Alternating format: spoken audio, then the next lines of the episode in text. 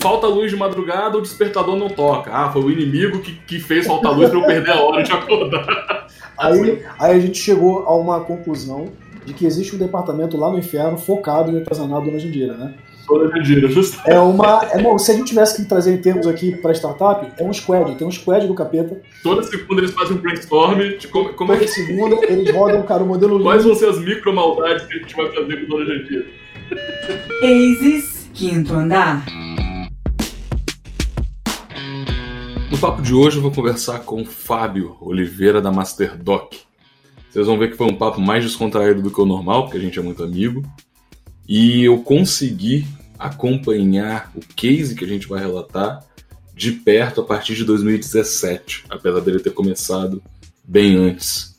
O Fábio conseguiu fundar uma empresa numa área que ele não conhecia, ele foi aprendendo ao fazer, ele conseguiu se desenvolver muito em aspectos de liderança, marketing digital, desenvolvimento de tecnologia, e toda essa experiência muito rica termina na aquisição da Masterdoc pela Conube.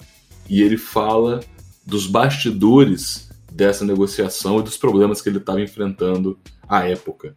Ficou um papo muito rico. O Fábio conseguiu passar muitos aprendizados dele, insights para você que está começando. Acredito que vocês vão curtir muito. Vamos lá. O episódio de hoje é um oferecimento do programa de aceleração da ASIS Inovação. Se você tem uma startup e quer fazer parte da nossa comunidade, estando em contato com outros CEOs, com empresas que investem em inovação e especialistas de diversas áreas, a ASIS é o lugar certo para você. A gente coloca a mão na massa junto com você, oferecendo orientação individual, descobrindo a melhor versão da sua ideia e, claro, contando com o apoio de toda uma rede de inovação da qual você pode fazer parte. Quer saber mais? Entra no site aces.com.br e venha conversar com a gente. Bom dia, boa tarde, boa noite para você que está ouvindo esse humilde podcast. Meu nome é Denis Ferrari, sou CEO da Aces Inovação, seu host de todas as horas, e estou aqui hoje com ele, que pede para os amigos conversarem com a secretária dele para poder marcar uma hora para gravação, Fábio Oliveira. e aí, Fábio, beleza? Fala, galera. Bom, quando o amigo fica te falando que você é enrolado, aí você dá secretária pra ele logo. Então fala como é secretária que não tem furo, tá vendo? Galera, já começa a primeira dica aqui no podcast. Contrate uma secretária e dê pros teus amigos que, que reclamam de você. Contrariando todas as minhas expectativas, essa gravação se manteve de pé na, na hora agendada. Mandar um beijo pra Gabi por ela ter conseguido fazer essa organização aí. Gabi salvou minha vida. Me tornou um homem organizado agora. Agora eu sou um cara organizado. Show. E ela ganha um jabá espontâneo no, no podcast também. Meu velho, tô aqui para falar contigo hoje um pouco de Masterdoc. Para quem não sabe, o Fábio já tá, eu acho que na segunda ou terceira empreitada, pelo menos na terceira empreitada. A gente se conheceu quando ele era CEO da Masterdoc, uma empresa que ele já fechou o ciclo, que ele vendeu. Hoje ele está com outro negócio, o Sales Farm, que é um puta negócio maneiro também, que a gente vai conversar num segundo momento. Mas, como eu gosto de falar de história antiga e de história velha, eu vou falar da Masterdoc hoje com você. Porque ali você fechou um ciclo e você já tem o distanciamento do tempo para poder ver as questões de certo e errado e aprendizados aqui referentes ao projeto. Irmão, primeiro, para a galera entender quem é você, de onde você veio. É, caralho, essa pergunta vai me arrepender pra caramba. De onde você veio? Fala um pouco da sua história. Eu não vou responder o que eu te responderia sentado no Cabecos.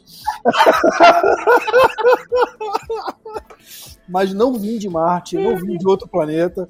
Vim ali do Rio de Janeiro, Campo Grande, Big Field, terra de Malboro. Só quem é de Campo Grande sabe o que que significa. Mas vim do Rio de Janeiro, vim parar no Espírito Santo. Me tornei então cariochaba, porque capiroca é um termo que eu não gosto, acho bem feio. É melhor cariochaba. Comecei uma história com o Espírito Santo tem um tempo, vou contar aqui com detalhe, que foi já com a Masterdoc, mas sou carioca. Vim perdido aqui para o Espírito Santo. A gente se conheceu ali naquele período de transição da Masterdoc, né? Eu acho que grande parte da história vai se passar naquele período, né, Denis? Maneiro poder contar isso para tua audiência aqui, poder compartilhar essa história, porque tiveram muitos aprendizados, né? E você acompanhou bem, bem de perto. O que, que você fazia antes, irmão, da MasterDoc? A parada é o seguinte, sou um cara que vim de vendas, né? Minha história sempre culmina nisso, né? Não vou entrar em detalhe disso, mas eu era um cara gago, você sabe disso, tímido, cara órfão de pai vivo, filho de uma telefonista, que fui vender porque era a última coisa que eu me imaginava fazendo na vida. E eu não sei porquê, e aí eu, eu acho que assim, eu tenho uma relação com vendas um pouco diferente. Todo mundo vai vender por falta de opção. Nenhuma mãe fala para o filho, ai filho, como eu sonho que você seja vendedor. Não é a nossa cultura, mas eu não sei porquê. Quer dizer, eu não sabia, hoje eu sei. Eu escolhi vendas como uma ferramenta para o meu autodesenvolvimento, para o meu crescimento pessoal, para o meu crescimento profissional. Eu não tinha noção do impacto que isso teria na minha vida. Mas, antes de tudo, antes da Masterdoc, eu fui vender. Eu trabalhava em emprego normal e eu entendi que, cara, já que eu tenho tanta dificuldade de me relacionar, de me comunicar, de fazer network, eu vou tentar vender porque eu acredito que se eu, pelo menos, me desafiar, eu vou melhorar alguma coisa nesse processo todo. Eu lembro que lá com os meus 17 para 18 anos eu fui de fato começar a vender. E aí, assim, não tem como contar toda a história, porque, porra, é bastante longa, mas o fato foi que, com 20 anos, entrei numa empresa que vendia consultoria contábil. É, não sei quem conhece esse negócio, mas na época tinha empresas como Coad, OB e tal, como se fosse uma assinatura que os contadores faziam naquela época, advogados também. E eu não sabia nem que contabilidade existia, irmão. Não sabia nem que era contador, não sabia muita coisa, eu não sei hoje, mas antes eu sabia menos ainda. E assim, eu fui vender e entrei nessa empresa vendendo. E teve um episódio, cara, que me marcou muito, que foi assim: até então, eu não tinha feito, Denis, nada profissional em vendas, né? Tinha vendido empréstimo, tinha vendido salgadinho na rua, tinha vendido no sinal, tinha vendido em porta de banco. Eu fui cair em vendas, assim, loucamente. E realmente, eu, cara, não vou dizer que eu curei porque dá uma jateada, mas eu consigo me comunicar, consigo dialogar, consigo me expressar, consigo. Hoje, comunicação é a minha fonte de, de renda. Tudo que eu faço vem de comunicação, vem de venda, vem de persuasão. E eu jamais me, me imaginaria sendo um cara. E tem um aprendizado importante aí, Denis, que eu compartilho com a galera, que é assim: eu sou um cara que acredito que o desafio me faz crescer. E eu desenvolvi uma crença muito grande, cara, de que quando eu vou ao encontro dos meus desafios e não fujo deles, por detrás de cada desafio, por detrás de cada porta do, de medo, cara, tem grandes oportunidades, sabe? E eu acho que isso dialoga muito com o teu público aqui que está ouvindo, que ouve, que é a galera empreendedora. Por isso que eu acho que talvez vendas sejam, eu sou suspeito para falar, tá? Assumo que eu sou suspeito para falar, mas que vendas talvez seja o maior skill de um empreendedor. Porque todas as dinâmicas que venda te proporcionam dialogam muito com o que tem que ser construído no sentido do, do perfil empreendedor. Do cara que começa zerado, que lida com risco, que vai para cima, que tem que chamar a existência, que tem que criar oportunidade onde não existe, tem que saber persuadir. Cara, é muito rico. E por que, que eu estou contando isso? Porque, cara, eu comecei vendendo para curar minha gagueira, para romper meus limites, e nem sabia que eu estava me tornando empreendedor. Eu fui descobrir que eu era empreendedor em 2015, né? Porra, ou seja, quase 20 anos depois. Né? Nem, nem conhecia essa palavra, empreendedor. Isso que você está falando é rico pra cacete, porque todos os soft skills que a gente vê na prática que o empreendedor tem que ter, venda de um jeito ou de outro te desenvolve esses soft skills, ou você desiste de vez e ponto, mas assim, o que mais forma o empreendedor é essa habilidade de tomar não, resiliência, comunicação. Tudo que você falou é, é, é muito verdade, muito verdade. E poucas dinâmicas na vida, inclusive na vida profissional, te proporcionam tantos elementos, né? Tantas dinâmicas ao mesmo tempo para desenvolver tantos skills assim quanto vendas. Eu não sabia disso, eu não tinha ideia disso. Eu só fui. Então acho que, cara, a primeira lição pessoal que eu compartilho com a galera da minha vida é essa. Eu criei uma crença para mim que o desafio me faz crescer e todas as vezes que eu encarei os maiores desafios que eu tive, cara, eu sempre saí melhor do outro lado. Eu sempre descobri grandes, grandes oportunidades desse outro lado. O período que você acompanhou de transição da Masterdoc foi mais um período desse, né? Que a gente vai contar aqui. Então, cara, isso é o principal aprendizado, assim, dessa fase. Tem alguns pontos, assim, que eu acho fantásticos da sua experiência e que eu quero bater ali naquele momento específico. Mas, cara, Masterdoc sempre teve andando como se fosse um jogo. Eu vi você passando algumas fases, assim, para conseguir fazer o projeto decolar de acordo com o potencial que ele tinha.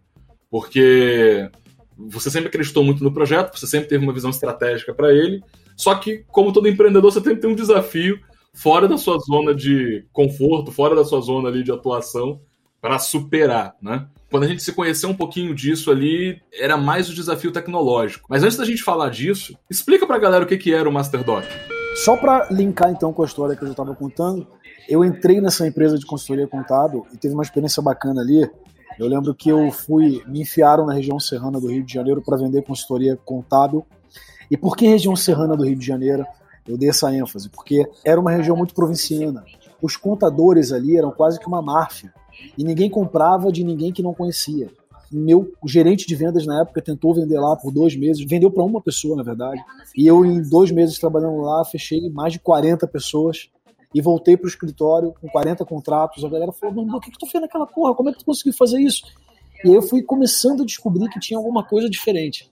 Assim, por que, eu estou contando isso? Porque a partir dali tive contato com esse mercado contábil. E isso cai no Masterdoc, né? Sim. Tendo contato com esse mercado contábil, comecei a identificar várias coisas que não existiam. Eu te vendi uma consultoria contábil, traduzindo para a galera que está ouvindo aí, era o seguinte: todo escritório de contabilidade recebia atualização em papel na época. Era um fichário que o cara tinha e ele recebia os bloquinhos de papel. Uma outra coisa que eu descobri uh, no meio da minha trajetória, eu sempre fui um cara que sempre fui ligado com inovação. Ou seja, o que eu vendia já era um CD-ROM. Olha que inovação. Na época era uma puta inovação. Um CD-ROM só tinha papel e a gente entregava um CD-ROM que o cara recebia um novo CD-ROM toda semana para atualizar o conteúdo dele. Uma puta, já era do caceta, porque o cara tinha um banquinho de dados para pesquisar e etc. Aquilo era uma puta inovação na época. Mas aí, cara, eu lembro que eu comecei a olhar essa porra e falei, meu irmão, contador, por exemplo, não tem site. E eu comecei a ver um monte de necessidade. E eu, sendo vendedor, tinha esse incômodo de querer solucionar os problemas, né? Daí vem muito a ver empreendedora, que eu também, até então, só para reforçar, não tinha nem noção que era essa palavra empreendedor, né? cara, eu falei, pô, os caras não tem site. Voltei lá na empresa e falei, cara, os caras não tem site, vamos criar um site, vamos fazer esse negócio. Pô, mas como assim? Não, o cara precisa ter site, tem que estar na internet. Na época eu lembro que eu inovei pra caralho, mano. Tinha aquele W3C, né, que validava ali uhum. o código de um site. Olha que genialidade. Isso lá em 2000 sei lá, 2007, 2008, não sei, enfim. Os sites tinham que ser validados lá no W3C e a gente botava o selinho lá do W3C no site que a gente fazia e dizia pro cara assim, ó, é o primeiro site contábil otimizado para mecanismo de busca. Olha aqui, pô, tá aqui pariu, né? O que, que é ser vendedor, né? Cara, você só tá reforçando o estereótipo só, irmão. É foda, né? Só pegar um gancho nisso que você tá falando, cara. Venda tem tudo a ver com inovação, porque cheirando o cliente ali, estando perto do cangote do cliente, você sabe o que, o cara tá precisando, né? A minha próxima venda, às vezes, depende de eu ter um próximo produto, né? Tipo, olha, Exato. já vendi o que eu já tinha, mas e aí, como é que eu vendo mais para aquele cara lá? Tem uma outra necessidade que esse cara, que eu talvez possa atender. Algumas podem não fazer parte de, de core business e tal, mas outras, às vezes, novos produtos e serviços nascem daí, né? Total, cara. E aí, assim, a gente começou a criar site, porrei de vender site. Todos os contadores que eu vendia consultoria, eu também vendia site. Aí vi, pô, o cara não tem um sistema que controla a gestão ali de documentos. A gente trouxe um sistema de São Paulo para representar, que era o contábil na época. E aí, assim, eu tô chegando no Masterdoc, tá? Isso tudo faz parte da construção da Masterdoc. E aí eu chegava no cara até então, vendia consultoria contábil, site e Masterdoc. Eu vendia três produtos. Eu saía às vezes com um talão de cheque do cara preenchido. Né? Com 20 mil reais, com 30 mil reais de uma venda para um contador, sacou? Isso era uma coisa que ninguém fazia no Brasil. Ninguém faz isso no Brasil, assim, sabe? E eu era vendedor dessa empresa. Cara, eu saía do cliente com uma venda casada com três produtos diferentes, resolvendo várias dores com cheque de 30 pau. E ninguém fazia isso no Brasil. E um detalhe importante, Denis, isso aqui eu acho que você nem sabe. Eu era vendedor dessa empresa ainda. Então eu criava um produto, eu vendia, eu implementava, eu dava treinamento para os caras, eu ensinava os vendedores e era vendedor. Até então eu nunca tinha nem negociado com o cara, não, peraí, eu preciso ter mais, porque. E aí eu lembro que um dia caiu a ficha, eu falei, porra, cara, eu sou o cara que tô criando as coisas, tô vendendo, tô implementando, tô fazendo um monte de coisa ao mesmo tempo, né? E aí eu fui negociar com ele, falei, cara, acho que eu tinha que ser sócio desse negócio. E ele falou uma coisa para mim, e eu sou eternamente grato pelo que o Miller, vou deixar registrado aqui, Miller Almeida, foi, era o meu, meu gerente comercial na época e também era o dono da empresa. Ele falou uma coisa para mim que mudou a minha vida, assim, positivamente. Ele falou: jamais eu vou te dar uma sociedade porque senão eu vou perder um excelente vendedor e ganhar um péssimo sócio. E, cara, o que ele me falou mudou a minha vida, porque ele gerou o desconforto que eu precisava para dar um próximo passo. Uhum. Sou eternamente grato ao líder que o Miller foi para mim em todos os sentidos. E perdeu o excelente vendedor do mesmo jeito, né? Mas, mas tudo bem.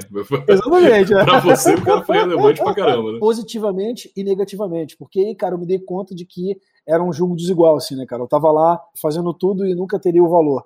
Saí com uma mão na frente e outra atrás, e aí eu fundei a Masterdoc. Então, cara, acho que essa transição foi importante. Acho que só ali em 2010 eu saí, fiz o Empretec. Aliás, indico muito para quem, cara, tá começando aí a empreender e tal. Eu acho que é um dos treinamentos, assim, sobre empreendedorismo que mais fazem sentido na atualidade ainda, né? Então, cara, o Empretec é um curso do Sebrae, tem em todos os estados e tal, procura saber, vale muito a pena. Em 2010 eu fiz o Empretec e aí, cara, caiu várias fichas assim. Final de 2010 ainda, eu abri a Masterdoc. Cara, a Masterdoc foi o seguinte: nesse período então eu já vinha olhando as dores do mercado contábil e tinha uma dor que ninguém tinha resolvido até então, que é o seguinte: o Brasil é um dos países, isso, isso tenho certeza que todo mundo que está aqui sabe, mais complexos tributariamente falando, né? Para você ter empresa no Brasil é muito complexo. O volume de obrigações que existem, e aí são várias, obrigações acessórias, principais, impostos e tal, isso é muito complexo e o contador é o cara que é responsável por tudo isso no Brasil. Hoje, por exemplo, vocês sabem que você não pode abrir uma empresa sem ter uma contabilidade. Né? O contador ele é corresponsável pela empresa. Isso começou em 2002. Então, de 2002 para cá, o Brasil só vem piorando nesse sentido. Cada vez surge um tributo novo, uma obrigação nova, um troço novo. Você tem uma coisa chamada simples, é porque o resto é complicado, né? E nem o simples é tão simples assim. Tem nada de simples, totalmente. É. Aí, assim, eu fui buscar um sócio, e esse é um outro ponto interessante que linka muito com toda a transição que tu viu, Denis. Eu acho que eu tive sempre uma, uma, uma certa visão estratégica de assim, cara, o que, que eu preciso agora? Qual é o meu próximo passo? Eu falei, cara, eu vou criar um produto, mas eu precisava de quem? Eu precisava de um sócio que investisse, porque eu tinha um mercado, tinha carteira, tinha um comercial, tinha produto que eu já vendia, e preciso de um cara que tecnicamente me ajude a conceber o produto que eu idealizo. Eu fui buscar um sócio que tinha essas complementariedades. Até então, eu ainda não tinha sabido o que era empreendedor. Fiz o Empretec, aí eu comecei a despertar um pouco para entender que, cara, porra, sou empreendedor, tenho um perfil de negócio e tal, muito incipiente ainda. Mas essa era uma sacada que eu tinha, que talvez, pô, seja um lance interessante para a galera pensar, né? Assim, eu fui atrás de exatamente as skills que eu precisava em um sócio. E aí trouxe o Erlei na época, que você conheceu também, cara, que é meu amigo até hoje, inclusive. E, cara, eu trouxe ele, ele investiu, e além de investir, ele me ajudou na concepção do MasterDoc. Foi o primeiro sistema no Brasil para controle de obrigações, de entrega de obrigações. Eu abri o CNPJ em 2010, trouxe o Relay, montamos a empresa no Rio e a gente começou a desenvolver. Essa história é muito legal e passando rápido por ela, Denis. Cara, a gente ia ficar de, de 15 em 15 dias o Relay ia para o Rio e a gente ficava uma semana inteira, inteira, num local que a gente ia lá chamado Long Neck, em Niterói, que era de manhã servia café da manhã, na hora do almoço servia almoço, servia lanche da tarde, à noite happy hour e cachaça.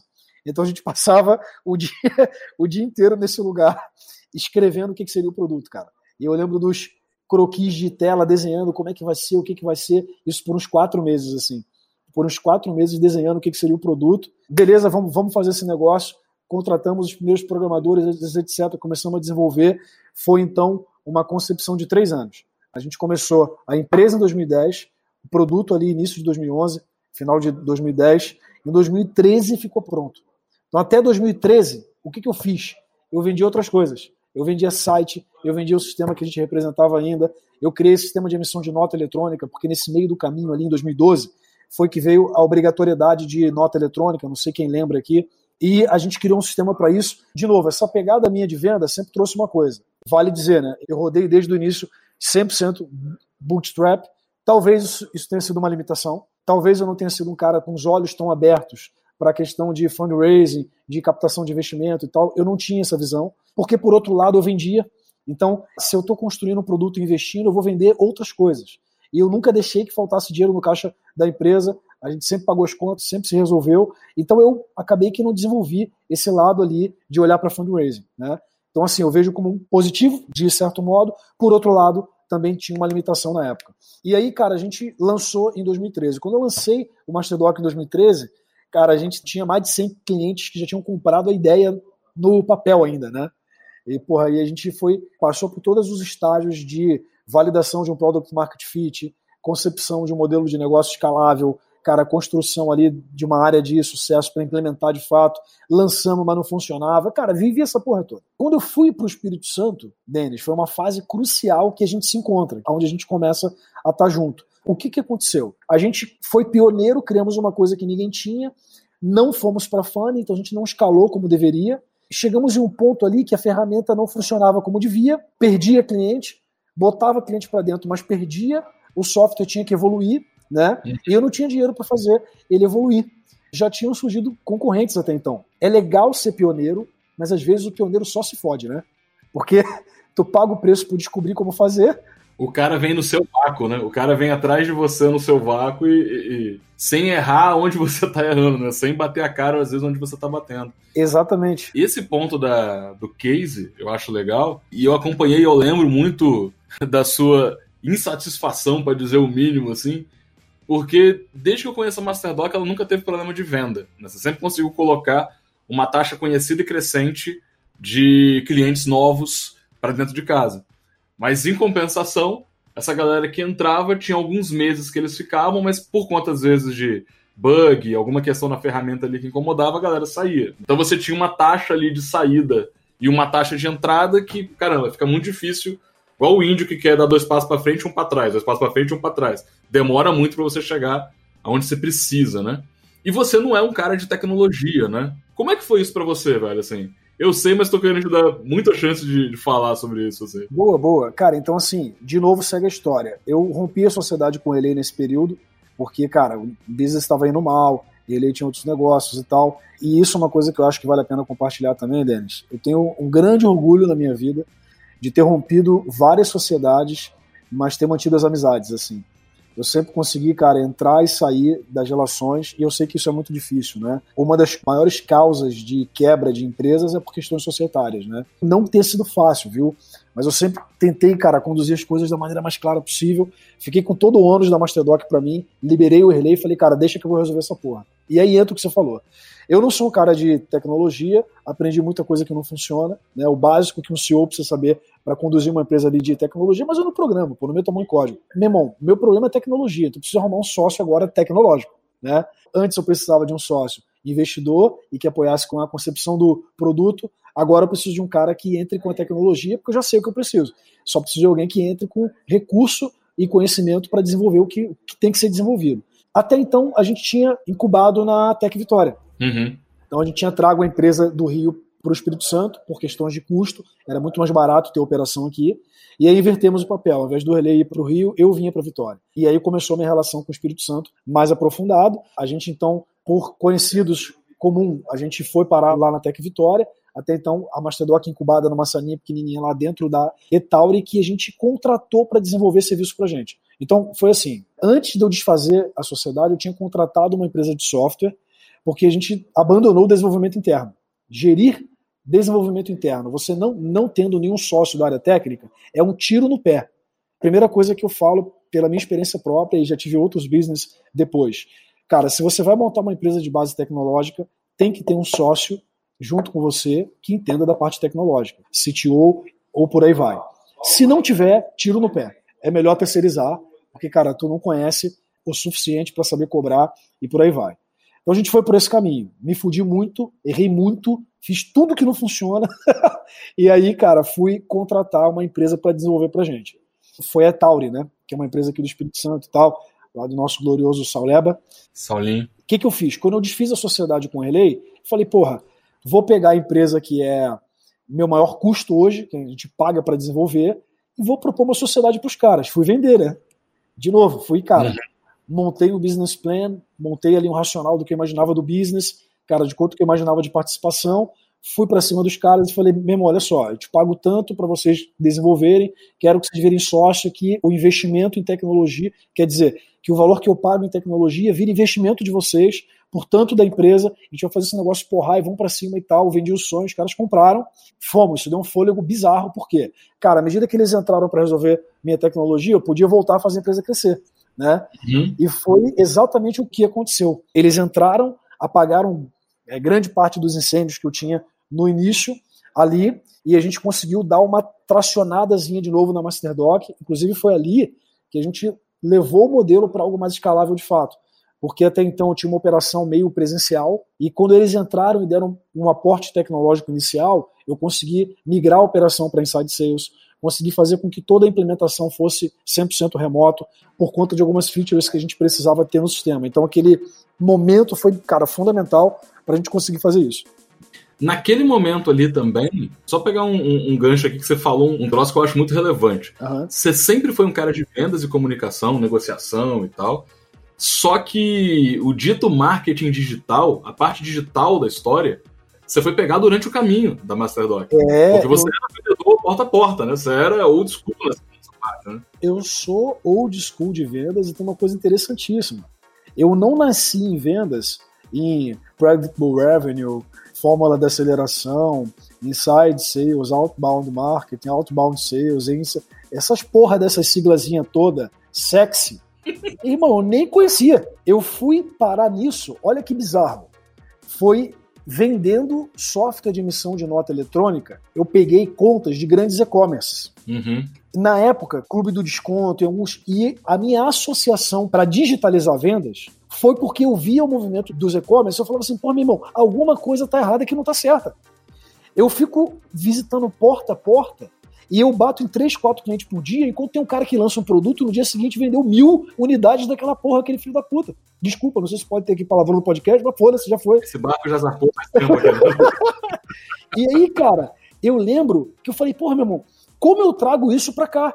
Então, isso foi ali meados de 2013, eu comecei essa reflexão e tal. Não tinha ninguém fazendo isso ainda de forma assim. Os caras que falam de inside sales hoje não estavam tão difundidos. O, o Receita Previsível é de 2012, lá fora. Até chegar no Brasil, isso demorou tempo pra caralho. Eu comecei a fazer essa reflexão ali, e eu lembro que, porra, quando eu migrei, não tinha pipe drive, não tinha, cara, não tinha grande parte dessas coisas tão difundidas como tem hoje. Então eu lembro que eu montei uma estrutura assim. Eu vendia por Skype, peguei o Mautic, que era uma ferramenta de automação de marketing open source, para criar minhas automações de fluxo de cadência, de outbound. Cara, eu fiz um troço assim que ninguém tinha, sacou? E foi até uma coisa, Denis, eu acho que na época, pensando bem, cara, uma plataforma SaaS para o mercado mega nichado, fazendo outbound 100%, era um troço novo no Brasil. Porque tava na moda do inbound, né? A galera, você tinha players ali como Rock Content, como RD Station ali bombando, crescendo, nascendo na, naquela época, né? Então, cara, o inbound estava muito difundido e eu numa linha completamente oposta, ou seja, executando uma estratégia de escala com outbound no modelo SaaS essa história é realmente interessante. Mas essa transição veio aí. E aí, depois que eu fui entendendo o que eu fazia, falei, cara, não, peraí, deixa eu estudar esse negócio, deixa eu entender. E isso é legal, tá, Denis? Porque eu acho que, assim, até bom deixar como aprendizado pra galera, assim, né, se é que tem alguma coisa aqui pro papai ensinar, mas eu acho que essa parada pode ser interessante, de verdade. Tem muita gente que está nascendo agora nessa visão digital de vendas, né? De, cara, inside sales e tal. As pessoas tendem a entender, Denis, que é uma coisa ou outra, sacou? Ah, a venda tem que ser inside. Eu deixo claro aqui, tem porra nenhuma, sabe? Venda é transversal, é omnichannel, é tudo ao mesmo tempo. As duas coisas convivendo juntas. A escola tradicional faz muito sentido e, e cara, se você pegar 15% das vendas são realizadas pelo digital, em detrimento a 85% das vendas ainda são modelos tradicionais, mas 80% das vendas são influenciadas pelo digital. Então para, assim, sabe? Não é, não adianta tu querer conhecer siglazinha de inside sales e tal, achar que vai saber a porra toda, não. É, tem que conviver junto. Tem momentos que tu tem que ir pra rua. Tem estratégia que faz sentido você ter, cara, uma prospecção fria. Cara, isso foi um puto aprendizado desse período. E pode ter medo de sujar a mão, né, irmão? Muito de marketing digital inside sales é uma parada tipo assim, quem já tem medo de vendas fala, não, vou montar uma estratégia aqui que meio que vai se funcionar sozinho, vai vai vender sozinho se essa porra não existe. Self-service. Não... No touch. O quanto que você perde não cheirando o cliente, quanto que você perde não, não convivendo com ele, né? Mas assim, você traz o Saulinho como sócio para desenvolvimento da tecnologia ali. Tem uma outra história também aqui que você tomou um não, me corrija se eu estiver errado. Porque, se eu não me engano, você vai para dentro da Etauri porque você tinha apresentado o projeto para a Tech. A Tech não tinha gostado, se eu não me engano. Eu incubei pela janela. Foi. Não, vamos lá, essa história é boa, esqueci dessa história. Eu estava no Rio, né, como eu tinha dito. Meu sócio era contador do Saulo, por isso que a gente contratou eles para serem prestadores de serviços nossos. E aí, o Saulo deu a ideia: por que vocês não incubam, cara? A Masterdoc tem um perfil de startup para estar na Tech Vitória. E aí, o meu sócio, contador técnico, foi apresentar a Masterdoc lá na Tech Vitória e tomou um não. Foi essa história. Quando eu fui, aí a gente tomou um sim, você vê a diferença aí, né? Deixa vender quem sabe vender, porra. Sabe? Esse, esse outro aprendizado. Você tem um sócio que não sabe vender, não deixa ele vender. Vende você. Mas assim, a, gente tomou um não, foi exatamente isso. Mas como a, a estava atendendo a gente, quando a gente decidiu migrar, a gente incubou dentro da Etauro, verdade. Pegamos ali uma gambiarra numa salinha. Cara, depois a sala que a gente estava ali junto virou uma sala só da Masterdoc, porque aí a gente trabalhando ali, eu apresentei novamente um pitch, passei por todo o processo de banca e tal, e aí finalmente a Masterdoc foi aprovada como uma empresa para ser incubada. E vou te falar, cara, teve uma importância grande para gente naquela fase da Tech Vitória, mesmo ela já capenga, né? Da gente ter um pouco de aprofundamento nesse ecossistema de startup e tal, que isso ajudou muito a gente ali naquela época. Por isso que eu desenvolvi uma gratidão até pela Tech Vitória, sacou? Eu acabei assumindo a presidência da Tech Vitória um pouquinho mais à frente. Isso aí dá, um, dá uns dois episódios à parte é, aí. Inclusive você se fudeu junto comigo lá, né? É, é um episódio à parte. Mas depois a gente fala disso. Voltando então, como nem tudo são flores na vida, então assim, ó, o que, que é a vida do empreendedor, né, Denis? Assim, resolvi meu problema de tecnologia, voltei a vender, incubamos na Tech Vitória, operacionalmente isso ajuda a gente. Naquela época dava algum apoio, né? O custo é barato, por aí vai, enfim. Beleza, mas como nem tudo são flores na vida, os problemas eles vão mudando, né? Você sai de uma, resolve. essa é a vida, essa é a vida. Foi a fase que a gente estava mais junto, foi a fase que tu acompanhou muito de perto. E aí uma coisa que eu aprendi, nessa vida nossa de empreendedorismo, você fazer uma jornada completa, pode ter certeza, ela não vai ser uma jornada linear, ela vai ser uma jornada de altos e baixos. A tua capacidade de resolver problema é o que vai determinar até onde você vai chegar. Eu tenho uma tese hoje para mim de que tudo deteriora, sacou? Tudo que tu constrói tem um prazo de validade e você tem que ter capacidade de se refazer, de se renovar, de buscar uma forma diferente. Se esse não for teu mindset, teu modus operandi enquanto empreendedor, esquece. Você vai sofrer muito, vai, cara, sofrer bizarramente, porque parte de uma definição também, né, Denis? Que eu acho importante o empreendedor fazer e muita gente não faz. Quando você pensa em montar um business, você tem que pensar muito bem para que, que tu quer montar aquele business. E eu acho que muita gente não para para pensar nisso. Então, por exemplo, eu posso montar um business para caixa. Quero ganhar dinheiro com esse business. É totalmente diferente de montar um business para construir equity. O que, que você está falando, Fábio? O que eu estou falando é o seguinte: se eu penso em construção de equity, é uma outra jornada. Essa jornada que a gente está falando aqui. É a jornada de, cara, de valuation, de aporte, de fazer um exit, de fazer um M&A, de construir valor enquanto business você fazer as cotas do seu business valerem muito, você não vai ganhar dinheiro, tu vai pagar um salário para você que vai te deixar mais ou menos tranquilo ao longo de todo o processo e talvez um dia, se der certo, tu, tu bota uma grande quantidade do, do que tu investiu ao longo da tua vida no bolso dentro de uma operação que tu vai fazer. Mas é uma jornada. Agora não, quero montar, cara, uma padaria. Problema nenhum montar uma padaria. Padaria provavelmente vai dar certo, todo mundo compra pão, vai te dar dinheiro, mas jamais vai ser um business de equity. Não é uma questão de certo ou errado, mas você entender o que, que cada modelo te serve, né? Total. No modelo de equity, você tem que fazer as coisas muito corretas, juridicamente, assim, que o valor do negócio está intrinsecamente ligado ao compliance, a tudo que gera valor efetivamente do negócio. Todo caixa é revertido para fazer esse negócio crescer. Você não vê quem está nesse tipo de jogo rico pra cacete no primeiro negócio. Você vai ver ele rico pra caramba, como o Fábio tá hoje, no segundo negócio, né? Depois de vender o primeiro, mas. Tô chegando. É, nessa linha, né? Não, mas é exatamente isso. E, cara, e até nisso eu lembro que, porra, como eu comecei a Masterdoc, ainda numa pegada de, pô, empresário antigo, até fazer essa transição, entender que o business era um business de equity, cara, eu tive que arrumar a casa de um jeito bizarro. O Saulo participou de, disso na época. Cara, eu não tinha contratos, eu não tinha contabilidade em dia, não tinha uma porrada de coisa. O que deu de, de trabalho para arrumar isso tudo, para poder partir para um M&A, foi extremamente bizarro. E aí que entra a tua habilidade também, porque, cara, eu tive N negociações, muita negociação. Um representante antigo que tinha saído, que eu precisava assinar um termo dele me dizendo que não devia mais nada, porque se eu não tivesse aquilo, eu não conseguiria assinar um M&A, entendeu? Uhum. Cara, precisa ter essa clareza. Hoje, por exemplo, hoje, cara, eu tenho a Seus Farm, mas eu tenho business de caixa. Eu tenho outro business que não me toma tempo. Eu acho que assim, tempo é uma moeda única, né? Então, como tua única fonte de renda tempo, ela tem que estar tá focada. O meu tempo hoje é dedicado a seus farm, mas eu participo de business hoje que é gerador de caixa. Exatamente por quê? Porque eu sei, cara, que se o Business Sales Farm, no momento que eu tô de vida hoje, que é diferente da Masterdoc, né, Denis? Pô, lá eu não tinha filho quando eu comecei, agora eu tenho dois. Então é outro momento de vida. Se eu depender 100% da Sales Farm para viver, fudeu. É outro tipo de pressão que você coloca sobre o business, né? Enfim, isso aí, cara, só isso já é um assunto para mais de hora. Mas assim, eu tava dizendo, os problemas mudam, né? Quando eu fui para atração, que eu entendi que a Masterdoc tinha o potencial, cara, de algo mais, eu comecei a enxergar estrategicamente a importância de partir para um, uma saída, né? Ou seja, ou eu vou para um M&A, ou eu vou para um exit, ou eu vou para um aporte grande, e aí eu comecei uma jornada de arrumar a casa. O que, que aconteceu nesse período? Pô, o produto precisava evoluir numa velocidade muito grande. Cara, a empresa que era minha sócia, ela tinha suas prioridades. Eu tinha uma empresa como sócia, que tinham quatro sócios, que tinha um conflito de interesse ali de prioridades, porque meu ritmo na Masterdoc era ritmo de um scale-up, de uma empresa acelerando. Os caras eram uma fábrica de software que tinha outro ritmo enquanto prestadores de serviço. E quatro sócios pensando diferente. Então, eu saí de um sócio, que a gente era 50-50, que inclusive não aconselho para ninguém, fazer so sociedade meio a meio, isso é outro podcast, mas não façam.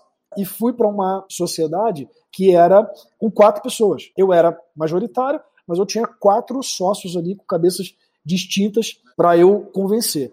O que funcionou no início começou de repente a não funcionar mais. Ainda mais para os objetivos que a gente tinha como empresa de escalar, crescer, fazer virar o modelo e tal. E aí, cara, começou a dar muito problema, porque a gente estava andando muito devagar. Só botar um parênteses aqui que eu acho importante, porque o Saulo ele é um cara muito correto, muito chato, inclusive, com corretude, de, de fazer as coisas certas, de fazer as coisas direito e tal. A gente até zoa, né? Ele é, ele é o menino da primeira cadeira da porta ali que tirava 10 em tudo. O Saulo tem, ele tem muito esse perfil. Só que sociedades e parcerias no geral, elas funcionam muito bem enquanto todo mundo remando na mesma direção. Muitas vezes você tem um alinhamento grande com o Saulo, como você tem até hoje, o Saulo tinha outros sócios no negócio dele, né? Totalmente. Alguns desses sócios nem o acompanham mais hoje. Todos, todos, todos. O Saulo hoje tá sozinho na Itaura, né? Talvez o maior paralelo que a gente possa fazer aqui é casamento com agregado, né? Então, tipo assim, você casa com a pessoa que você se dá muito bem, aí vem a sogra, vem o sogro, vem o cunhado, vem não sei quem. Que não são pessoas ruins. Mas são pessoas que você não escolheu, veio com o pacote do casamento. E ali, cara, eu lembro muito de disso que você tá falando, assim, da parceria ter funcionado pra caramba no começo e os objetivos não, não alinharem mais depois. E aqui eu tenho que fazer um, uma chamada. Da mesma época que você ali, o Rodolfo, né, da Apple, estava tentando desenvolver a parte de tecnologia, e eu sempre gosto de apontar isso daqui, porque a gente gravou com o Rodolfo, e talvez uma das principais questões para o Rodolfo não ter conseguido ir para frente com o negócio dele foi não ter conseguido resolver a tecnologia. Ali, especificamente, se eu fosse perguntar pra minha avó, minha avó ia falar que alguém fez algum trabalho pro Rodolfo de tanta coisa que deu errado ali. Sabe? Aliás, como é que tua avó tá? O inferno continua empenhado em, é, em atazanar quem... dela? Bom, primeiro minha avó tá vacinada, graças a Deus. Boa. Nessa o diabo não venceu. Pra quem não conhece Dona Jandira, Dona Jandira, há muito tempo atrás, batia um tambor, fazia a macumbinha dela e tal, não sei o que, e depois ela se converteu muitos anos depois. E ela acredita Sabe aqueles policial que trabalhou infiltrado muito tempo, só coisa sempre acha que o tráfico vai vir matar ele? Minha avó tem essa, essa pira. Então, sempre que ela tá em casa sozinha, que alguma coisa de errado acontece, foi Satanás, foi Satã, essa coisa e tal. No caso dela, são umas paradas tipo assim, pô, falta luz de madrugada, o despertador não toca. Ah, foi o inimigo que, que fez faltar luz pra eu perder a hora de acordar. Aí, aí a gente chegou a uma conclusão de que existe um departamento lá no inferno focado em atazanar a Dona Jandira, né? Toda justamente. É uma. É, bom, se a gente tivesse que trazer em termos aqui para startup, é um squad. Tem um squad do capeta. Toda segunda eles fazem um brainstorm. De como, como Toda é que... segunda eles rodam, cara, o modelo Quais vão ser as micro maldades que a gente vai fazer com Dona Gentil? E o capitão lá que eu sou o master, e eles, cara, se empenham para fazer esse processo, porra, do caralho. Eu não sei se eu te contei essa história, cara. Eu não sei se, não sei se é dessa época. Tem que ver o dia que minha avó ficou bolada pra caramba ela deixou a porta da casa aberta, a porta e o portão. Uhum. Aí ela foi na. Foi na cozinha, assim. Quando ela voltou, tinha um cachorro enorme sentado no sofá olhando para ela, sacou? Que isso? Aí o cachorro olhou para ela, saiu, levantou e foi embora. Cara, ela ficou impressionada com essa parada. assim, tipo, o inimigo veio me visitar em forma de cachorro. Porra, mas essa aí até eu acreditaria, viu? Comecei a acreditar na Dona Jandira. Se você fosse um cachorro, você vê uma casa toda aberta com um sofá maneiro, você não ia entrar e sentar. Eu acho que eu farei. Se foi no lugar do cachorro, parceiro. Eu acho que eu farei isso agora. Sem ser nenhum cachorro, eu faria. Mas vamos lá. Tirando esse puta parêntese que a gente fez, vamos voltar aqui. Parêntese importante, galera. Essa é a parte importante da história. É. Mas assim, vamos lá. Começou a não dar certo e muito por esse conflito. Acho que assim, conciliar interesse da gente com a gente mesmo já é difícil. Da gente com outros é difícil. Da gente com mais quatro, puta, é mais difícil ainda, certo? Então, cara, começou a não funcionar, principalmente pelos objetivos que a gente tinha como Master Doc. Aí eu lembro que, assim, nessa fase, de novo, então foi assim, dessa história que eu contei, obviamente que tiveram mais pontos de inflexão. Mas eu falei aqui pelo menos já de dois, um quando eu trouxe o Relay, depois quando o Relay saiu, depois que eu decidi trazer uma empresa de tecnologia, e aí eu vou para o quarto ponto de inflexão da história, que é, cara, como, porra, eu preciso ver a saída dessa empresa de tecnologia, então, ia me deixar na mão, porque foi um período assim, eu, eu acho que vale a pena esmiuçar isso, né, Denis? Cara, qual era o cenário? Eu já estava, então, desde 2010 com a Masterdoc. Nesse cenário, então, a gente já está falando ali, se eu não me engano, de 2017. Porra, já são sete anos com o negócio, tudo para tracionar, mas agarrado em tecnologia. Tinha clareza que meu problema era tecnologia. E, obviamente, grana, né? Uma coisa ligada à outra, né? Eu não conseguia crescer porque eu não tinha tecnologia e não conseguia investir em tecnologia porque eu não tinha dinheiro, né? Nessa fase, o que, que eu fiz? Eu abri minha mente para funding, para olhar para fora, para oportunidades de exit ou de dar um fim para o business. Isso foi uma, um processo do caralho, Denis, e tu acompanhou isso pelo seguinte, porque eu estava fodido, tinha que resolver esse problema, mas eu comecei a olhar para fora mesmo estando nesse cenário. Naturalmente, eu acho que o que é condicional é assim, deixa eu resolver o problema primeiro, depois eu vou olhar para fora. Eu fiz o um movimento contrário, eu falei assim, cara, eu vou fazer ao mesmo tempo. Eu vou olhar para fora, eu vou começar a abrir cabeça para fora, eu vou começar a entender o que o mercado está e vou, ao mesmo tempo, tentar resolver o meu problema. E foi esse movimento que eu fiz, e essa fase foi foda, porque eu comecei a ter conversa com o fundo, comecei a falar com pessoas interessadas e tal, com empresas interessadas. Eu pus isso no meu OKR, no meu planejamento, que eu ia fechar uma grande parceria e tal. E, cara, eu comecei a correr atrás disso. E aí entrei em negociação com meus sócios, né? E resumindo a história, que foi bem difícil, eu lembro que, cara, inclusive eu gosto de, desses momentos, porque eu acho que, assim, na nossa vida, eu acho que vale muito como a gente reage às sentenças que vêm contra a gente, né? Ou às dificuldades que se apresentam. Eu lembro que teve um sócio, um desses sócios, só vou dizer assim, não foi o Saulo, tá? só para deixar registrado aqui. Um dos sócios falou para mim assim, numa mesa de negociação e tal, como é que ia ser a transição de Masterdoc e tal. Eu tinha uma grande pica que era o seguinte, só para explicar, galera, Denis, eu tinha que fazer a saída desses sócios, então tinha que pagar a eles para eles saírem, primeiro tinha que convencer eles a saírem, né? E tinha que pagar eles. Tinha que, ao mesmo tempo, ter dinheiro para pagar, ia ficar sem meu braço tecnológico e precisava resolver minha tecnologia e não tinha dinheiro para fazer as duas coisas. E para eu concretizar todos os meus planos enquanto empresa, eu precisava desenvolver o que eu tinha que desenvolver tecnologicamente. Empresa de base tecnológica não, não anda sem tecnologia. Então estava numa sinuca de bico. Esse era o cenário. Eu lembro que nesse processo eu tinha ainda frutos dos outros produtos que a gente foi desenvolvendo. Meu termo de negociação foi, cara, eu dei todos os outros produtos para eles como quitação pelo meu passe de ficar com a Masterdoc livre. E negociar isso foi, cara, trabalhoso. E no meio da negociação, eu lembro que teve uma frase de um sócio que falou assim: Poxa, cara, vamos resolver isso logo, vamos assinar. Demorou muito, foi um processo. Aí eu lembro que eu falei assim, cara, eu lembro que vocês não estão nem acreditando tanto mais no negócio, né? Aí ele virou para mim e falou assim: Fábio, eu nunca acreditei. Nunca acreditei nessa tal de Masterdoc. E ele era meu sócio, né? Falei, filha da puta. Falei internamente, né?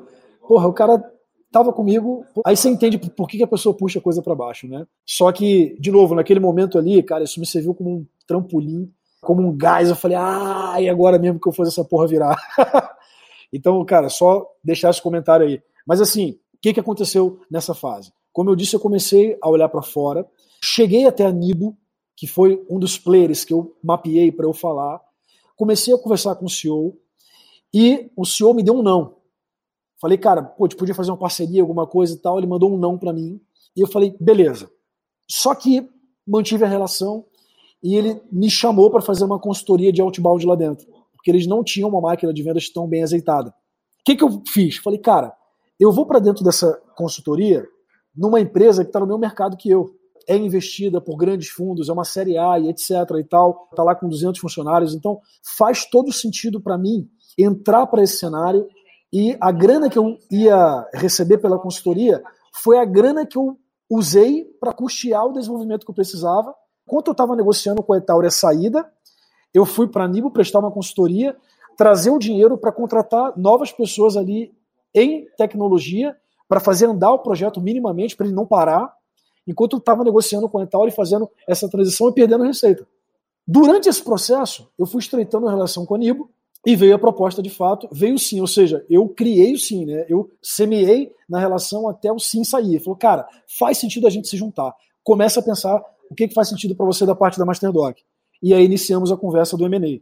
Para quem não sabe, M&A é a, é a fusão de empresas, né, cara? A gente fez uma fusão de empresas. Eu fui comprado, mas foi numa característica de fusão. Ou seja, a Nibo absorveu time, equipe, tecnologia, know-how, contratos, tudo da Masterdoc. E o Masterdoc passou a ser o carro-chefe da operação.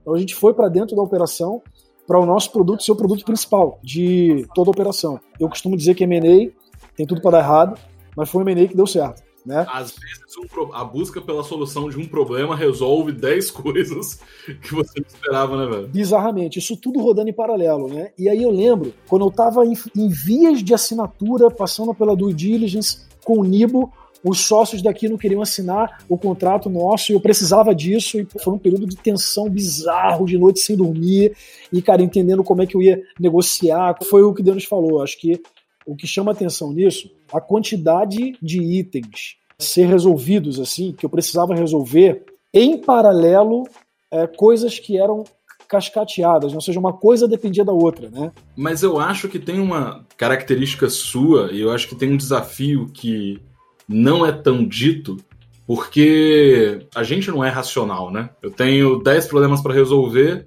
mas eu tenho um cara dizendo que não acredita no meu projeto, eu tenho alguém tomei um não de um cara. Tipo, tem um desafio aí que se manter inabalável emocionalmente falando e conseguir continuar caminhando, mesmo que você não esteja tão bem.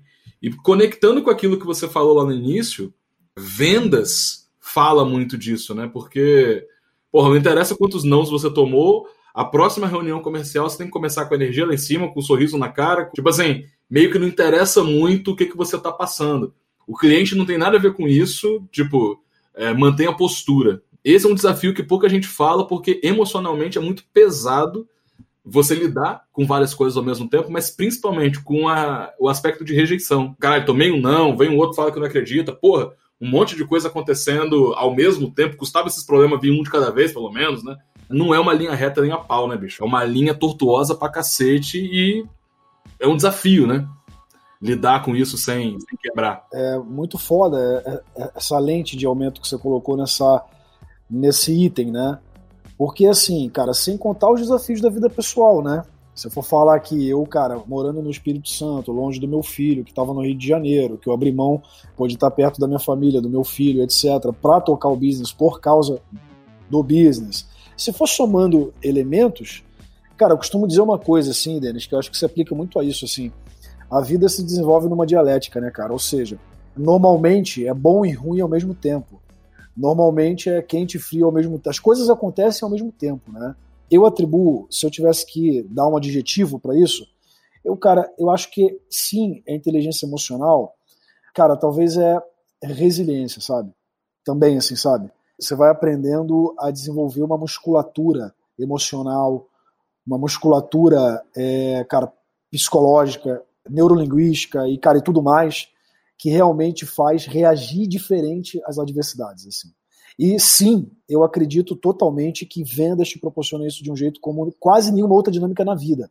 A não ser o casamento, porque o cara que sobrevive a casamento sobrevive a qualquer outra coisa. Aí é uma outra história. É papo para outro podcast. Como é que foi, cara? Porque assim, você conseguiu fazer essas negociações a trancos e barrancos ali, apesar das questões que você colocou. Mas, cara, você ainda tinha um problema tecnológico para resolver, né? Assim, você resolveu a sociedade, resolveu a questão de, de grana ali e tal, mas e aí? Como é que foi?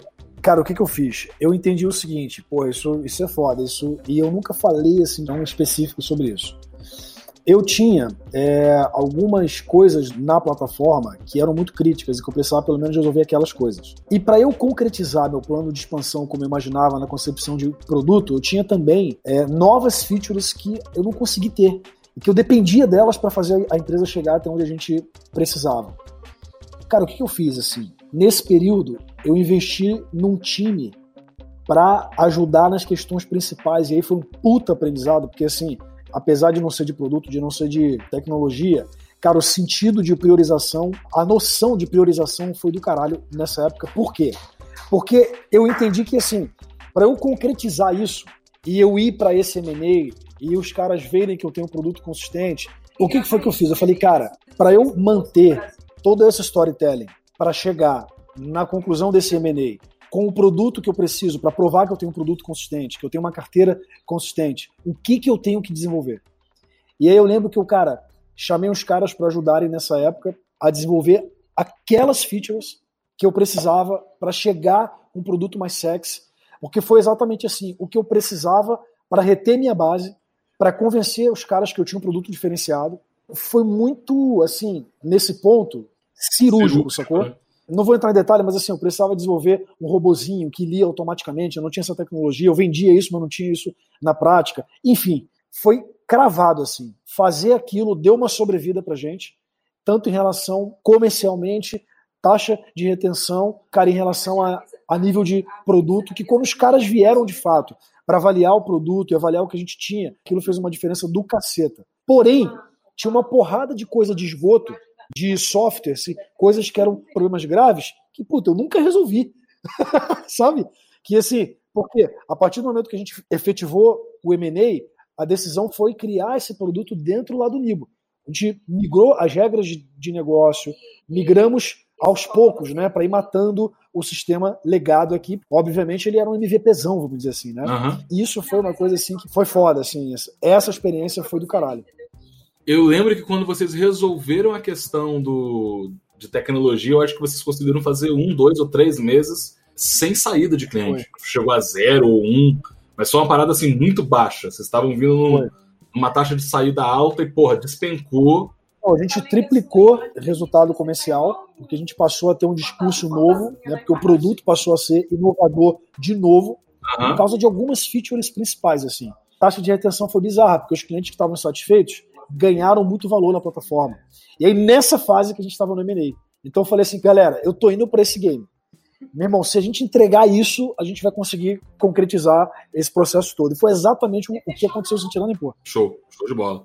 Tem dois pontos dentro da sua história que eu queria que você falasse um pouco, porque eu acho que são os pontos que, paradoxalmente, eu não quero falar tanto de venda, porque a gente vai ter um outro episódio para poder falar do seu farm e ali a gente vai ter que falar de venda. Mas tiveram duas coisas ali que eu acho que você fez com, com maestria. Que a primeira foi time. Vou botar duas coisas assim. Foi recrutamento, que você acertou bem, você conseguiu montar um time muito legal na época ali. Não que você não tenha hoje, mas aquele time que você teve é, era muito legal. E a segunda coisa era gestão e liderança dessa galera. Aplicar o OKR, você tinha meta, você tinha todo um esquema aí que eu queria que você compartilhasse com quem está ouvindo. Vamos lá. Cara, isso foi uma virada de chave que eu fiz desde o momento que a gente saiu daquela fase de incubação dentro da Etauri para a Tec Vitória mesmo, que eu comecei a montar um time mesmo. Qual foi a chave que virou na minha cabeça, Denis? É, até então, eu tinha uma visão sobre time, sobre liderança, mas que era muito rasa, que era o conceito de livro, é o que a gente ouve todo mundo falar. Ah, o time é o mais importante, beleza, na teoria. Na prática, quase ninguém, eu acho, que entende profundamente a importância de um time de fato. Qual foi a chave que virou na minha cabeça? Eu, de fato, entendi que eu não ia conseguir fazer sozinho e que eu precisava ter pessoas ali que fossem junto comigo. O conceito que eu não tenho uma tese para isso, uma teoria para isso, talvez tenha algum livro que fale disso e eu não conheço. Eu li vários insights, mas isso é uma coisa que é um aprendizado pessoal que eu compartilho hoje com o meu sócio Gustavo Mota, que é assim: tem pessoas que jogam jogo sozinho, tem pessoas que naturalmente preferem jogar junto. O que, que eu quero dizer na prática? O cara que joga sozinho, não é que ele não vai ter um time, ele sabe que ele precisa ter um time, mas ele não é um cara que divide todos os méritos, todas as honras, todos os resultados, todas as responsabilidades de forma igual. Ele não é um cara que tem um senso de incluir o outro em tudo, de fazer junto de fato, de compartilhar tudo. Isso foi uma parada que mudou a minha vida, porque até então eu era um cara que, apesar de ter sócio, apesar de tal, eu jogava sozinho. O que, que eu chamo um cara que joga sozinho? É um cara que se coloca em primeiro, ao invés de colocar o nós em primeiro. Por exemplo, o meu M&A com a Masterdoc não foi o melhor pro Fábio. Eu tinha outras opções, e você lembra disso, de negociação na mesa, que me dariam mais retorno pessoalmente. Mas pro business, tem uma coisa aqui que eu não contei, mas eu acho importante. Eu, eu não sei se você lembra, Dani, você vai lembrar. Quando eu fui fechar o M&A, eu coloquei uma condição para Nibo, que foi a seguinte: eu tenho um time que tá junto. E se essa galera não for, para mim não tem deal. Você lembra disso? Lembro, lembro. E você tinha, se eu não me engano, três ou quatro propostas na mesma época. É, além da proposta da Niba. A da Niba era uma quinta. Mas olha só, eu tava afim, mas eu tive uma conversa e falei assim, cara, eu tenho uma aliança com X pessoas aqui. Se nesse deal essas pessoas estiverem fora, para mim não faz sentido. Uhum. Eu coloquei como condição, eu poderia perder o deal, mas eu não abriria mão de cumprir minha palavra com essas pessoas. E aí, por causa disso, a Nibo teve que abrir uma filial em Vitória e o time de Vitória virou uma filial Nibo. Uhum. Isso não estava nos planos. Eu acho que é um exemplo que tangibiliza o quanto que isso significa para mim quando você fala de fato sobre construção junto. Essa foi a grande virada de chave. Mindset. Agora, trazendo em termos práticos, o que a gente aplicou que eu acho que funcionou muito. Cara, eu fui entender que eu era um péssimo líder. Na real, era um péssimo líder. Eu era um cara que mais, sempre mais falei que ouvia, defendia minha opinião pra caralho, que não conseguia ouvir feedback. Nesse período, uma virada grande de chave na minha cabeça foi o seguinte: desenvolver duas coisas: vulnerabilidade e cultura de feedback. Vulnerabilidade no seguinte sentido: eu acabei aprendendo, cara, que é muito fácil ser foda, difícil é ser vulnerável. Difícil é admitir que você não sabe, difícil é admitir que você não tem, erra. E quando você faz isso, você cria uma relação de confiança com as pessoas muito maior do que quando você é o cara que é foda, que sabe tudo. Então essa foi uma virada de chave muito forte. E a outra foi a cultura de feedback. Feedback no sentido de assim, eu, cara, dei treinamento, a gente fez práticas no manual de cultura da Masterdoc. Eu tinha lá um capítulo sobre feedback que a gente treinava, que a gente parava, fazia um workshop de feedback. Cara, como que eu dou feedback, como que eu recebo feedback, o que, que significa feedback pra gente. E isso começou a ser foda, porque as pessoas que mais falavam mal de mim eram meu time. Denis lembra disso. Você lembra disso? Que você chegava lá, o Everton falava mal de mim pra cara. Mal, mal que eu tô querendo dizer é no bom sentido. Era assim: as pessoas não tinham medo de falar as coisas que elas pensavam sobre mim, sobre a empresa, sobre não sei o quê. Isso eu acho que foi assim, a maior, a maior conquista, a maior virada de chave, que construiu relação de confiança de verdade, que fez com que a gente pudesse ir para a construção de algo muito sério. Porque eu trouxe pessoas do nada, tipo assim, Denis, pessoas que nunca ouviram falar sobre business, que nunca tinham trabalhado numa startup, que não tinham conhecimento de nada. E os caras se comprometiam a um nível de, porra, abraçar uma causa e, meu irmão, brigar por aquilo, e é o que é até hoje, né? Assim, as pessoas fundamentais da Masterdoc continuaram na operação lá do Nibo e são os alicerces da operação até hoje. Acho que não sei, falei pra caralho, mas acho que resumido é isso aí. É isso aí, para mim sempre foi um dos pontos fortes que você teve, apesar de não é sobre metodologia, não é sobre. Nunca é sobre metodologia, mas é um pouco sobre essência, né, cara? Assim, porque naturalmente você já era um cara de relacionamento, mas ser líder é se colocar a serviço, né, da galera. E a gente teve muitos papos na época ali, a preocupação que você tinha com o desenvolvimento pessoal da galera, a preocupação que você tinha de conversar até com os pais de alguns dos funcionários ali, deixar os pais deles tranquilos, né? Tipo, tiveram várias atitudes diferenciadas que eu vi, assim, que eu achava fenomenal, fenomenal. Eu não vou lembrar de todos os episódios, né? mas, mas realmente, porque, cara, a galera apostava vida, né? Sim. Galera nova apostando a vida, caraca, como é que é isso? Teve gente que se casou lá dentro, que construiu a vida lá dentro. E não é igual ter uma empresa normal, né, cara? E eu acho que esse que é meio que o débito que o líder de uma empresa de tecnologia, uma empresa inovadora tem que ter. É diferente, cara, você entrar numa empresa tradicional, estruturada, nenhuma empresa dura para sempre, não quer dizer que uma empresa estruturada não possa quebrar. O ponto, assim, tem gente que procura emprego, tem gente que procura um trabalho com uma missão, com uma coisa um pouco maior. E essa galera que trabalha nesse tipo de projeto está assumindo um risco um pouco maior. Está vendendo uma coisa que ninguém tem, tem que aprender a vender, tem que aprender a comunicar, tem que aprender a, a fazer. O líder também está aprendendo junto. Então é uma vibe de tribo muito forte ali, né? De... Dava para ver pelos churrascos de final de ano que vocês faziam, quanto que a galera gostava de estar junto, quanto que a galera vestia camisa mesmo, né? Só botar um ponto aqui que eu lembro muito, cara, o quanto que tava todo mundo vibrando. Eu acho que foi no primeiro evento, eu não lembro se foi antes ou depois, provavelmente foi depois, de vocês fecharem com a Nibo, que teve uma conferência da Nibo naquele ano, que era aquele evento grande que a Nibo fazia todo ano, se eu não me engano. E aí você foi apresentar o Master Doc lá, você acho que você foi uma das últimas palestras do dia, que a galera gostou pra cacete da Master Doc e tal. Mas o mais legal era quanto que o time tava feliz pra caralho por tudo tá dando certo, né, dentro do processo de M&A. Então, tava todo mundo entendendo que isso era o caminho, você vendeu o caminho muito bem pra galera, todo mundo vestiu a camisa da transição, todo mundo ficou feliz pra caramba quando a coisa começou a acontecer, né? Na verdade, deles aí teve uma, uma fase que você não viu, que eu acho que muito relevante compartilhar. Sabe como foi? Na verdade, eu não vendi. Foi aí que a gente chegou em um nível. Eu tomei a decisão com eles. Literalmente. Uhum. Eu aprendi uhum. o conceito de pegar as pessoas chaves e, cara, a decisão tem que ser em conjunto. Não é que é uma democracia, eu poderia tomar uma decisão, mas é que eu trouxe todas as opções para a mesa, discutimos e decidimos juntos, assim. Esse processo eu lembro que eu construí, que eu falei para eles, galera, olha só, o, o, que eu falei aqui agora, eu falei, não é a melhor opção para o Fábio, mas eu acredito que seja a melhor opção para Masterdoc para vocês. Por isso, por isso, por isso. E a gente decidiu junto, cara. Por isso que teve um engajamento tão bizarro, assim, sabe? Teve uma coisa interessante nisso, quando a gente foi lá apresentar e tal, né, como case e tudo mais. Meu irmão, durante o processo, teve uma galera pensando em desistir porque pensou que talvez fosse obrigado a ir morar no Rio de Janeiro, entendeu? Uhum. Porque o Nibo era do Rio e tal.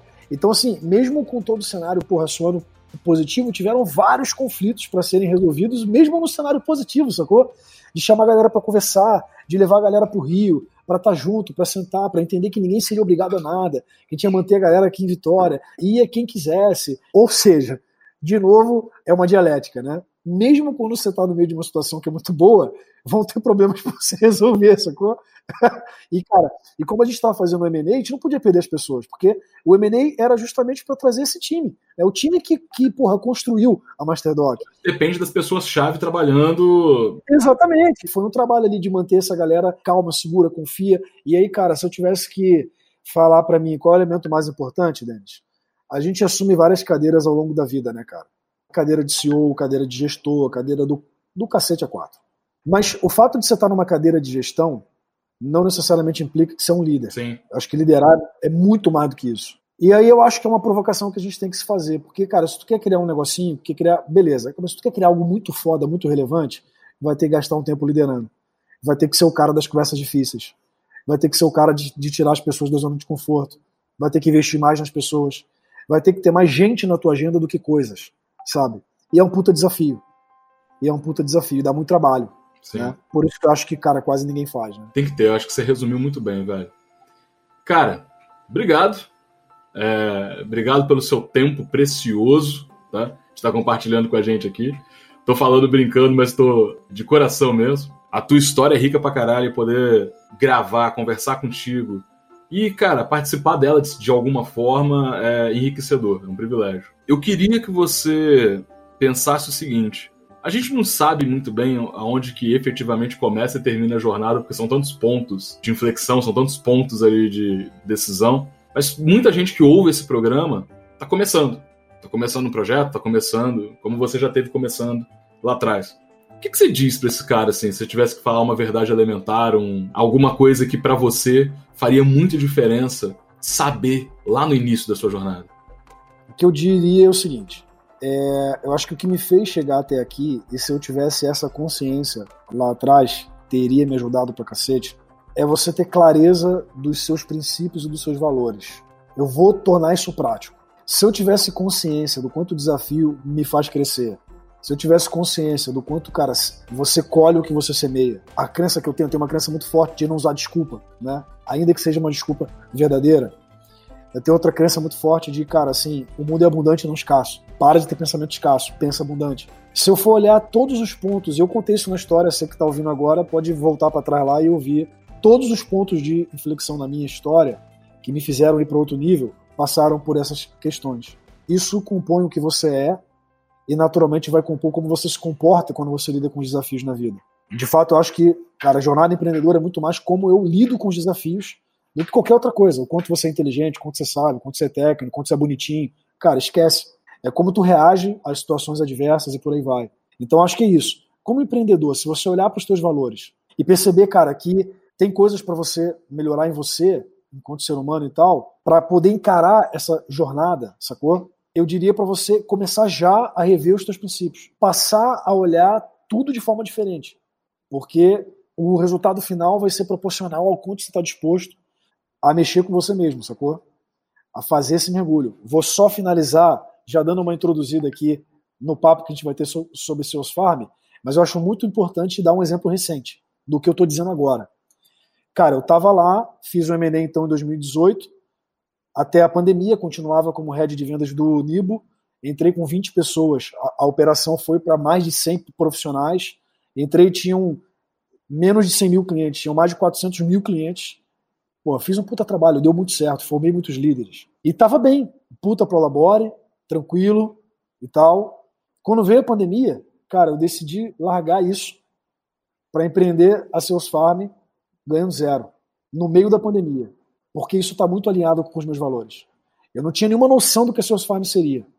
E hoje a gente tem uma perspectiva muito maneira, é uma história que vai ser cena para um próximo episódio. Mas, é, só para encerrar assim, trazendo um exemplo acho que prático, recente, que reforça o que me faz fazer o que eu faço, o que me faz chegar onde eu acredito que eu posso chegar, totalmente baseado nisso.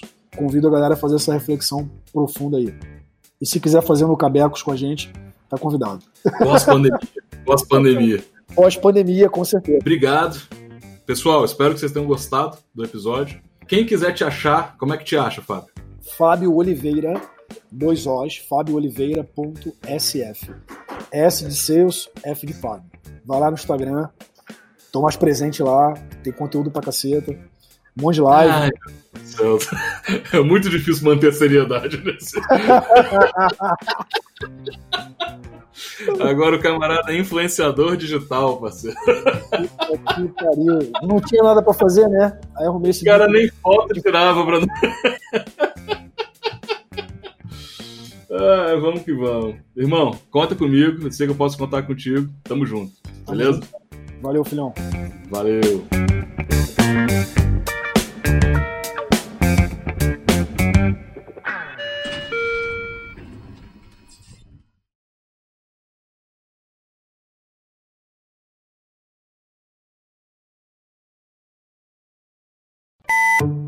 Eu tô falando aqui com o telefone, com o microfone mudo. Fábio? Fábio? Tá me ouvindo, Fiote? Peraí. É é ah, ah, me ouve, me ouve? Dá muita vontade de falar uma zoação, porque.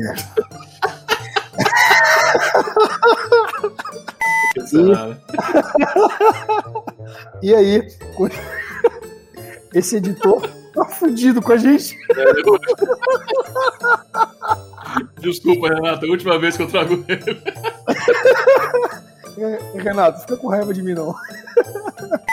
Eu tenho um amigo que fala que ser casado é bom pra caceta, só pede pra morrer. É... Morrer é. queimado.